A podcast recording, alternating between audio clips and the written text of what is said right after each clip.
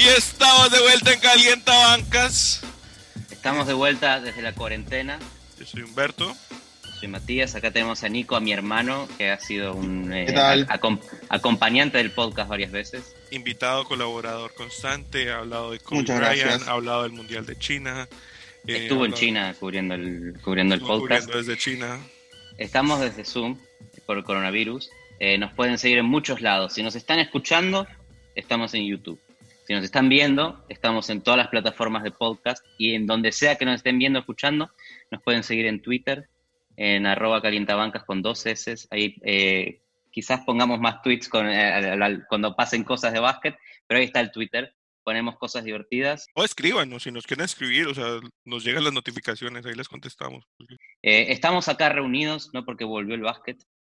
Eh, la NBA está hablando con Disney para terminar la temporada eh, en Disney, quién sabe cómo, con o sin playoff directo, no se sabe. No importa, eso no nos importa. Hemos visto todos The Last Dance, documental de, de los Bulls de Jordan de la última temporada. Cada uno tiene sus propias opiniones. Yo tengo las mías, ustedes tienen las suyas. Seguramente esté en desacuerdo. Voy a empezar con una opinión. Yo no lo llegué a ver a Jordan en los Bulls. No sé, Nico, mi hermano Nico, a ver, eh, cuando en el, en el 97, ¿me podés recordar a ver si este, si este recuerdo es verdadero o es un invento de mi cabeza? Estábamos Sí. viendo el, el game el game 6 Bulls Utah en la tele, ¿sí o no? Para mí sí, pero creo que el cansancio nos ganaba y no llegábamos a ver los finales de los partidos. ¿Puede ser que se cortó la luz y después lo seguimos viendo en una tele portable o estoy inventando? No, eso es el Mundial 98, el, la final de Estoy- Francia-Brasil. Eh, Perfecto, estoy mezclando mezclando, recuerdos, mezclando recuerdos. Normal. Eh, a ver, yo no lo vi a Jordan en los Bulls. No nos tocó. Lo jugaba en los jueguitos, nada más. Lo vi en los Wizards y me pareció ya. un jugador bueno. Este documental para mí, bueno. Un jugador bueno. bueno. Mira qué exigente que sos.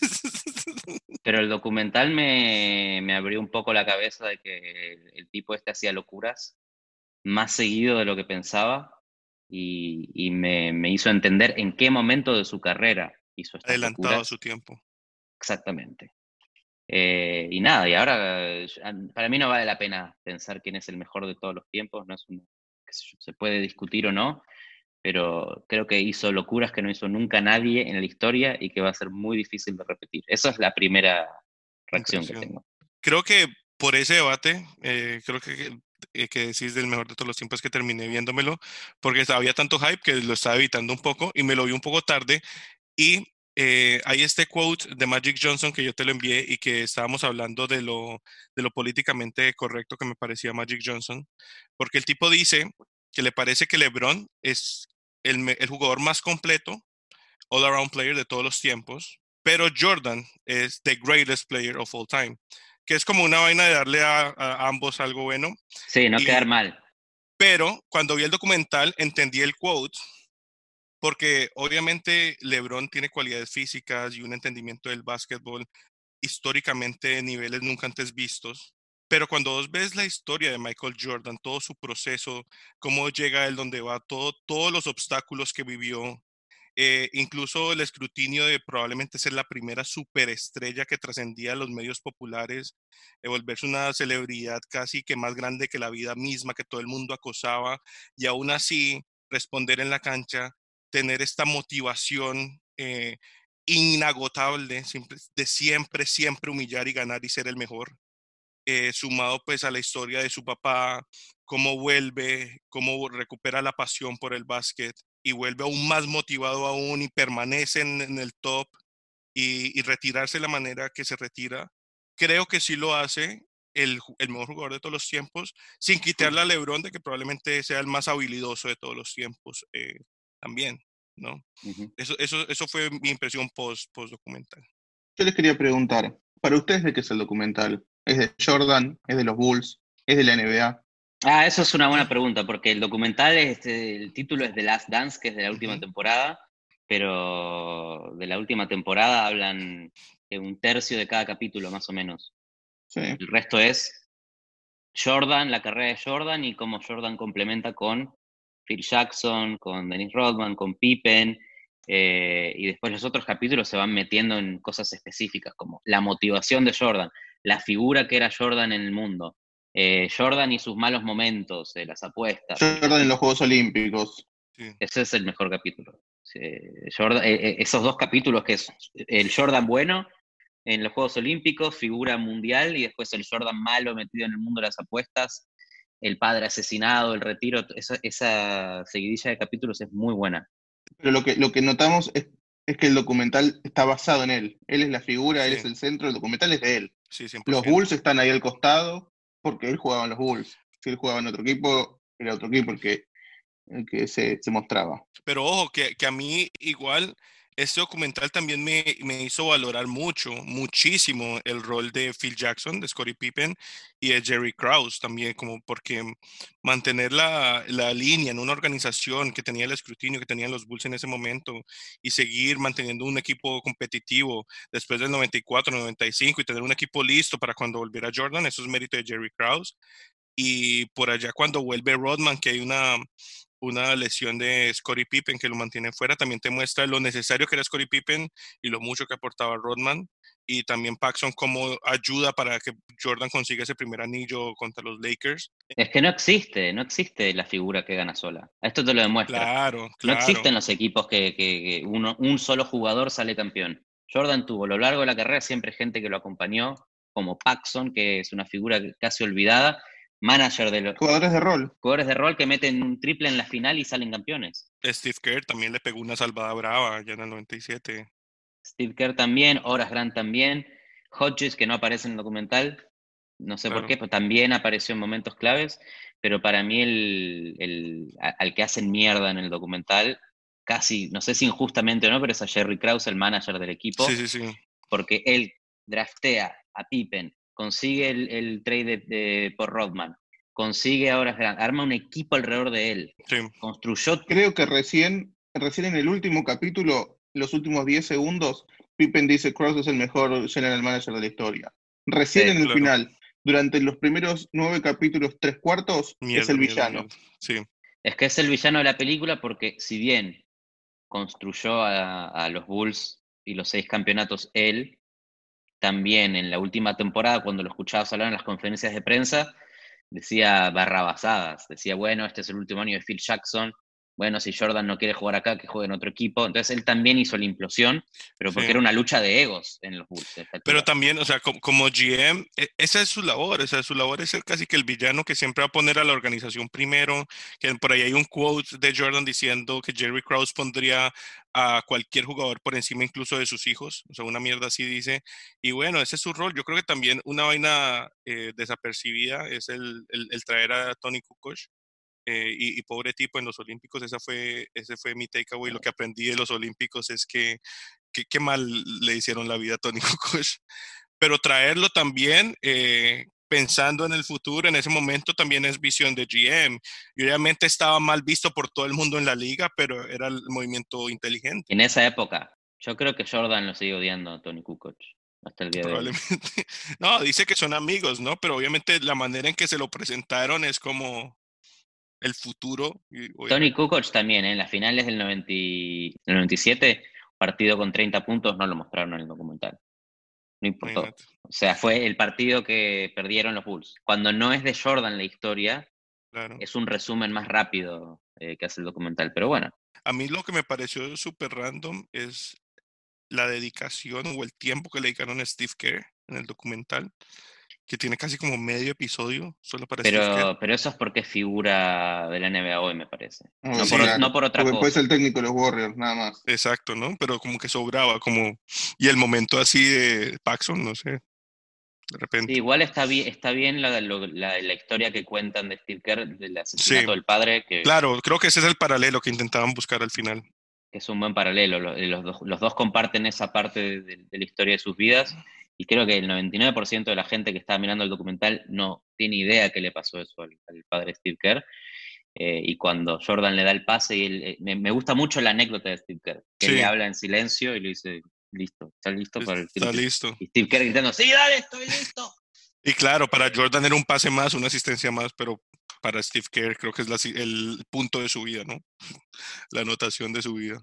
Y después lo otro que me, que, me llama la atención en general el documental, de, lo tiene cada uno de los capítulos, son las, locuras que se inventa Jordan en su cabeza para motivarse.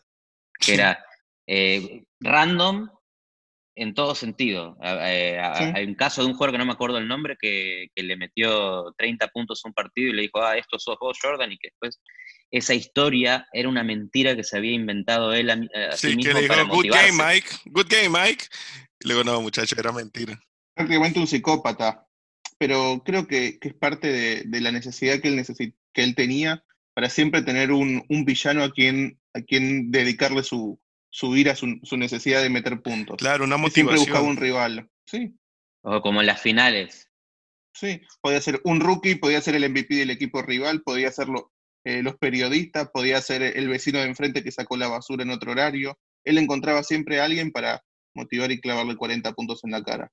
Que sin ir muy lejos, creo que en estos días Steve Kerr contaba una anécdota fuera del documental de que Draymond Green es así y que siempre le gusta antes de, cualquier partido como que buscarse peleas con cualquier persona porque ya sale como activo, como, como, como listo. Pero es que en, todas las frases de, cuando Jordan dice, y bueno, fui a cenar, no me acuerdo a dónde, en Seattle, y estaba el técnico de los Sonics, George Carl, y no me saludó. Y ahí se hizo personal. En todos los capítulos Hay un momento, se hizo personal. Y ahí es donde te mete los 40 puntos. Pero es una locura. Si no, tenía si no encontraba esa motivación, no quería jugar al básquet, que fue lo que le pasó en el primer retiro también. Cuando en, sus en sus dos retiros. Sí, que alguien le dijo como que, uy, como que el 23 no es igual que el 45, algo así, o, al revés. Ahí, ahí se cambió el número. Y al otro, no, y al otro día jugó un partidazo como de 60 puntos, una vaina loca. Y, la, locura de Jordan también que no se, que no se conoce tanto, cuando, a menos que lo hayas vivido en el, en el día a día, es como esos primeros eh, siete años, le costaba mucho Jordan. Y tenía diferentes técnicos, llegó a tener a Doc Collins que lo entendió un poco más, pero no fue hasta que llegó Phil Jackson y ya un Jordan casi con 30 años, que le, le, le, sacó la pelota de las manos, básicamente. Y le dijo, bueno, ahora la ofensiva es otra, es un sistema triángulo en donde va a haber una rotación constante de la pelota y si tiene que tirar el tiro Bill Cartwright, lo va a tirar Bill Cartwright, porque es el que está más cerca del aro. Y eso a Jordan en un principio imagino que lo enfureció, porque él quería meter todos los puntos, pero después se fue dando cuenta, en, especial esas, esas series que perdía contra Detroit, perdió dos años seguidos, perdió otra vez con Phil Jackson, y después se puso fuerte y ya jugaba más en equipo, y finalmente ahí es cuando elimina a Detroit para, jugar las primeras finales de la NBA. Fue cuando entendió el concepto de equipo. Y que hace toda la diferencia. Eh, no, y también ahí vuelve otra vez el mérito de Jerry Krause, que cambia, cambia de técnico. Es como llamaba Doc. Estaba Doc Collins, sí, fue técnico de, hasta, hace poco en la NBA también. Y Doc Collins se oponía mucho al triángulo, al punto de que el, otro asistente como que se, se retiró un poco de, la, de la, intensidad del, del, día a día y eso también es mérito de, Jerry Krause, ¿no? Sacar a, sacar a Doc Collins y poner eh, a Phil Jackson. Pero fíjate esto, Phil Jackson fue asistente antes de ser el técnico. Sí, asistente, claro. Y esto es lo mismo de alguna manera que trató de hacer Jerry Krause cuando quería empezar a sacar a Phil Jackson. Decía, bueno, acá está Tony Kukoc, el reemplazo de Jordan. Acá está Tim Floyd, va a ser el reemplazo de, de Phil Jackson como técnico. Entonces, es como que de alguna manera metía a la gente a entender un poco el sistema desde adentro. Procesos de unas transiciones organizadas. El problema es que quien está ahí ya ve su muerte llegar, porque me trae a Kukoc, que ya me está echando. Sí. Y, lo que le pasaba a Jordan era eso, no podía lidiar con otro ego, o ni siquiera con el otro ego, porque el ego de Kukoc no existía en ese momento. Con, la, con un posible ego de Kukoc que no que Jordan veía pero nadie más. No, y el mismo problema lo tuvo Pippen, que yo creo que también otra cosa que hacía Jordan muy bien era canalizar toda la presión del equipo a él. Que en el momento que él se va, esos el 94 y 95 fue un desastre en los Bulls. Scottie Pippen tuvo ese momento que, que, ni siquiera quiso jugar porque él iba a ser el que iba a ser el inbound y no el que iba a anotar. Eh, yo creo que eso también, toda esa presión eh, la absorbía Jordan y Pippen nunca tuvo que lidiar con ese tipo de de cuestionarse de yo debo ser el que anota ni ese tipo de cosas. Nada, todo, todo el foco va para Jordan y ese tipo de cosas no existían, ese tipo de, de problemas de química no existían cuando estaba Jordan. Y creo que el, clave fundamental en, también sacarle la presión a los jugadores era Phil Jackson. Y también. Que, lo vemos en el, documental cuando, cuando Rodman se va de vacaciones en la mitad de la liga. Eh, la, prensa está furiosa. No, vienen unos días, no pasa nada. Sí, Muy tranquilo, entendiendo la situación, lo que le daba Rodman al equipo no, eh, y necesitaba esos momentos de, distracción o, o, faltar un entrenamiento para ir a la lucha libre. Un héroe, Rodman. Está perfecto, se, tomó la noche, no pasa nada. De esa manera descomprime una situación y un montón de peso que pueden llegar a tener incluso sus compañeros cuando, cuando pasan esas situaciones. Sí, anda a pedirle eso a Tyron Lue con, con los Cavaliers, con LeBron. ¿Qué va a hacer Tyron Lue? Eh, comparemos coaches también, porque Phil Jackson yo lo, respeto, lo, respeté siempre por sus campeonatos con los Bulls y con los Lakers, pero nunca había, había visto esto de cerca. Y aparte me había quedado con lo último de él peleando con Carmelo Anthony, claro. que, peleando por la ofensiva de triángulo, pero lo que hacía con los Bulls, que se metía a cada jugador en la mano, porque le ganaba el respeto y lo entendía a cada uno. Ok, Jordan necesita esto, Pippen necesita esto, Kero Paxson necesitan esto y lo entendió desde el primer minuto. Y eso es un coach que entiende a los jugadores, y por eso lo quieren hasta el día de hoy, todos. Ayudaba mucho su, cultura hippie en, poder tomarse, tomarse mucho más tranquilo a la NBA y a los jugadores. Que les hacía ejercicios de respiración a, los jugadores entre las prácticas, se sacaban todos los zapatos. Sí, les hacía yoga. Esto es verdad, es verdad lo que hizo. Eh, y después, para mí, el, rol Pippen es es importante porque entendimos un poco la historia de dónde viene, de Arkansas, de una familia humilde de campo, en donde él tampoco nunca quería el protagonismo, quería llegar lejos y quería ayudar a la familia.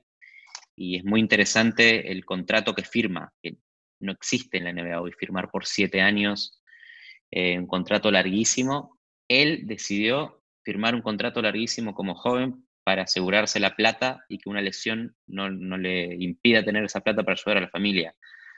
Y después la pelea que tuvo constantemente con Jerry Krause fue un poco parte de la explosión que tuvo el, equipo en el Las porque Jerry Krause no le quería renovar el contrato, no le quería dar más plata, pero al mismo tiempo esa fue una decisión de Pippen, él fue el que decidió hacer ese contrato largo. Eh, y dentro de la cancha, eso creo que Pippen también lo mostraba muy bien, que era un tipo que no quería tener un ego, quería ayudar a los demás. Entonces, él ayudó a potenciar a la figura de Jordan. Él nunca quiso el protagonismo, por eso también le costó cuando se fue Jordan, que no quería tomar el tiro, que si tomaba el tiro lo tomaba otro se enojaba. No, es un rol que, en el que él se siente natural. Eh, y por eso cuando decimos hoy que, que LeBron es un mega Pippen, también hay que entender la personalidad que tenía Pippen. Era una personalidad justa para Jordan. Pero solo, yo no sé si podría haber llegado lejos. Yo no sé si podría haber llegado y cargado dos equipos al hombro. Cuando jugó la primera temporada sin Jordan, llegaron a los playoffs y quedaron ahí. Y la segunda estaban quedando fuera de los playoffs hasta que volvió Jordan. No, eh, impresionante. A mí me recuerda mucho Pippen a mí me acuerda mucho de Clay Thompson y yo creo que, no sé si Steve Kerr lo usa de manera parecida también por, por cómo recuerda eh, esos años, pero hay mucho de estos Warriors que, que, que me parece que reflejarían mucho de, de los Warriors pre-Durant, de, de, esos Warriors de, 70 y, de 72 partidos. Eh, Draymond creo que tiene la misma actitud y lo usa muy parecido a como usaban a Dennis Rodman, eh, versátil, dando puños. Eh, y obviamente el foco de anotar eh, era Jordan. Bueno, y lo dijo, lo dijo Obama, ¿eh? Que Obama aparece en el documental como residente de Chicago. y luego la eh, acomoda, ¿no? Luego lo... Obama dijo cuando vio a los Warriors en, en, Washington, cuando era presidente, dijo, estoy en presencia del mejor equipo de la historia. Y lo dijo siendo un fan de los Bulls. O sea que ojo, ojo con Obama y, y Chicago. Y bueno, yo creo que al final sí, sí, sí, sí es un documental de Jordan, pero para mí lo que más resaltó es, es ver lo mucho que aportaba Scottie Pippen y lo mucho que eran los Bulls y no Jordan solamente. Que para mí es lo más importante del documental, 100%. Y también como, como evitan a los Wizards. E, evitarlos es normal porque el documental se trata de los Bulls y, claro, y no, va a tocar esa temática. El documental termina en el 98. Hablan de los bullets y de cómo humillaron a los bullets, nada más ahí como. Hasta, hasta ahí llega. Y lo que me gusta del último capítulo, la, pregunta que le hacen al final, a, antes de cerrar el, documental a Jordan, y se le hacen al dueño de, de, los Bulls, es si podrían haber ganado un séptimo, si volvían todos con un contrato de un año. Y Jordan dice que él hubiera, hubiera vuelto un año más. Y dice que Pippen hubiera vuelto un año más con un buen contrato. Y que Rodman también hubiera vuelto. Y estaba viendo una encuesta, y Steve Kerr, todos hubieran vuelto. Y estaba viendo, Phil Jackson, había visto eh, vi una encuesta el otro día en Real GM, gran página de básquet que sigo hace décadas, eh, si los Bulls eh, hubieran ganado el séptimo anillo, si volvían, el 80% de la gente decía que sí. Es que estaba, estaba Jordan en su prime, porque el man dice que el man sentía que dominaba físicamente igual, pero ahora tenía toda la inteligencia eh, y, todo, y toda la capacidad de usar su mente en el juego. Yo sí le creo que, hubiera, que hubieran ganado el séptimo, pero entiendo que es Phil Jackson al que le ofrecen volver y dice, no, se acabó, esto es ya, vámonos, es mejor irnos como en una nota alta que volver y de pronto no ganar. Y, y yo creo que para el legado es mejor retirarse con la idea de que pudo haber ganado el séptimo que retirarse no ganándolo, por si acaso. Lo que tenemos que pensar que también que la temporada siguiente fue corta con el lockout. Ah. Eh, fue una temporada que de 50 partidos. Entonces, capaz sí, sí lo hubiera alcanzado. Rodman era un tipo ya de casi 34, 35 años. Jordan era grande. Les hubiese venido muy bien una temporada corta encima de ellos. Sí. ¿Esa que la ganó de San Antonio? Claro, San Antonio, New York. San Antonio con David Robinson, pre-Duncan. Sí, fue el, de David Robinson. No, con, con Duncan, con Duncan. Ah, con, con Duncan Rookie, este. Sí, podrían haberla ganado, sí, en el este contra los Knicks. O sea, hubieran vuelto a eliminar a los Knicks de Starks, de Patrick Ewing, y una final contra San Antonio es ganable. Ese San Antonio era un equipo recién armado también. Claro. Eh, es verdad lo que dice Jordan, que e, e, ese Jordan lo que hizo la, mm, la última jugada de, de la última final contra Utah, de hacer el robo defensivo de no tener que pedir timeout, de aguantar la pelota y después eh, hacer el, fake para meter el tiro y ganar la final, eso, eso no lo haces a menos que seas un ganador de hace décadas. Y eso lo podría haber hecho el año siguiente No, y, el equipo entero lo sabía. Todos como, quítense. Quítense y déjenlo trabajar. Como que ya, ya todo el mundo sabe qué va a pasar con ese balón. Qué impresionante, qué impresionante. E, ese partido hay que volverlo a ver también. Ese es un de los partidos que quiero ver es este, obviamente, de las finales del 98. Quiero ver Game 3 de las finales del 93, que es Michael Jordan contra Barclay MVP eh, y la serie 2-0 arriba para Chicago. El partido creo que estará en, Phoenix. El de triple eh, overtime. El de triple overtime. ¿Este, es el que gana los Suns? El que gana los Suns que Charles dice, yo no puedo dejar que mi equipo pierda, y se, tira ese equipo al hombro. Exactamente. Esto es lo que quiero ver. Quiero ver Michael Jordan semi joven contra Barkley MVP de la liga, el mejor jugador de la liga, y Jordan enojado porque le dieron el MVP a Barkley y no a él. claro, ahí no tuvo que inventarse, ahí no tuvo que inventarse historias. es em, decir, que, que, la NBA le hacía bien que el MVP no se lo dieran a Jordan, porque traía claro, un David Stern sabía, David Stern decía, bueno, dáselo a Malone. Listo, ya hecho personal para mí. Y ya, era historia. Igual David Stern amaba a Jordan y era su, consentido. Eso me gustó, que cuando se retira por primera vez, dice, me, me, me, voy del básquet, en la conferencia de prensa que parece que frenó el mundo ese día, eh, que estaba David Stern al lado de Jordan. Estaba Phil Jackson, Jerry Krause, el dueño de los Bulls, y David Stern. Dando la conferencia a mí me gustaría hacer una investigación por las fechas esa conferencia es como en octubre, es decir, Jordan se retira que a, días de arrancar la temporada. Claro, porque pasó todo lo del papá en el verano y todo eso, y que no creo que tuviera tiempo de pensar en eso siquiera. Puede ser, ese es un buen punto. Sí, puede que, puede que no haya anunciado nada, eh, porque al mismo tiempo cuando salió campeón, no es que dijo salí campeón, me retiro. Esto fue algo que se guardó él, que dijo que mm, quiero que mi papá haya visto el último partido que jugué en mi carrera, y tuvo sentido lo del retiro. Al mismo tiempo tenía la prensa encima de él. El primer retiro para mí tuvo mucho sentido y esto de que es una historia de apuestas no. Ya había hecho el tripit que era como único, histórico. Claro, que esto es lo que para mí es grandioso, que cuando Jordan gana los primeros tres, Magic Johnson y Larry Bird, que eran los más grandes de la historia, dijeron, es él el mejor de la historia. y se retira por primera vez siendo el mejor de la historia. Después vuelve y lo hace nuevo. Magic Johnson, man, porque nunca, nunca le amargó entregarle el liderato ni, ni, ni que lo pasara como, como, como mejor jugador, sino que siempre, siempre con gusto eh, se sintió orgulloso de que fuera Jordan eh, mejor que él. O sea, cuando están en los Olímpicos y hablan de esa práctica reintensa donde emputan a Jordan, eh, que le dicen vos no estás en Chicago y no sé qué, y Jordan se emputa, le da la vuelta al partido. Y Magic en vez de emputarse es como que, uy, marica, no se puede hacer enojar a Jordan. y pero, como eso lo que te muestra, lo que te muestra es que la personalidad de Magic Johnson era igual en la cancha como jugador que como persona. No le importaba hacer el liderazgo, pasar la pelota, era como decirle a Jordan, vos sos mejor que yo. Sí. Y también, y también con Larry Bird, ¿eh? que, que, con Larry Bird se llevaba bien y lo eliminó eh, como coach contra Indiana en el, en el 98. A siete partidos lo llevó Larry Bird siete partidos. y era la primera temporada de Larry Bird eh, de coach también. Sí, igual no duró tanto Larry no, Bird. No le duró. creo que nos queda poco tiempo. No sé si quieren contarnos eh, el momento que más les gustó de Jordan o, algo así como lo que más le sobresalió en general. Para mí, el mejor momento, y lo podemos poner ahí si es que no nos baja YouTube, y si lo estás escuchando esto en podcast, metete a YouTube y míralo, es el momento del documental no sé en qué final, no sé en qué playoff, no sé en qué momento, pero Jordan en el vestuario, con un bate de béisbol y no.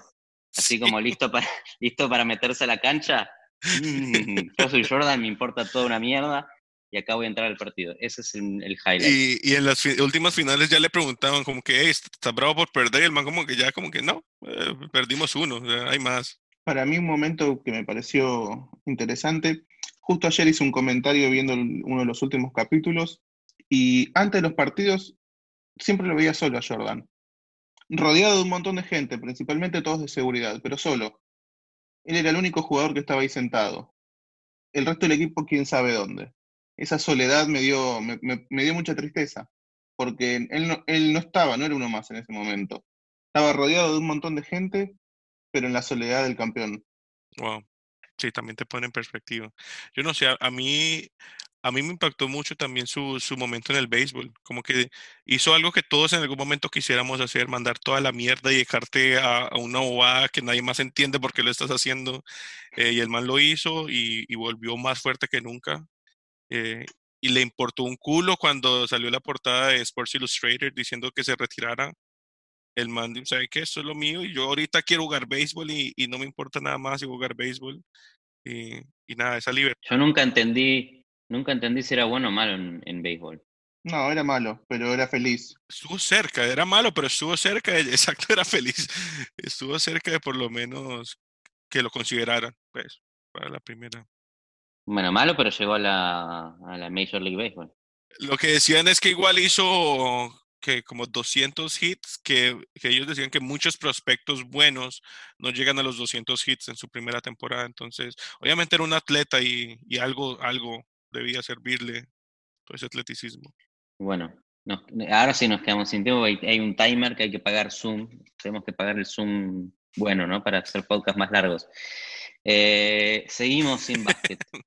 seguimos sin básquet, pero la NBA está hablando con Disney para terminar la temporada en Disney en Orlando, que queda acá cerca.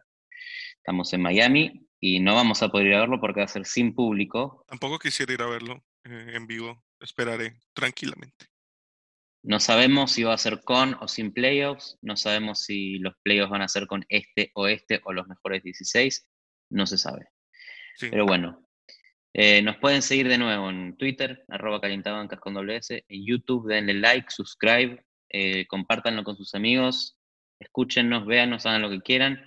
Un saludo a todos, les dejo a ustedes el adiós. Eh, nada, muchísimas gracias también, Nico, por acompañarnos cualquier cosa que querrás decir. Si no, un saludo a todos. Aguanta el hit. vamos, vamos. Hornets 090, chao. El hit, eh, para cerrar, ¿no? El único equipo no Bulls que le retiró la camiseta a Jordan, ¿no? Respeto. Respect de Pat Riley. Chao. Falta de respeto, chao.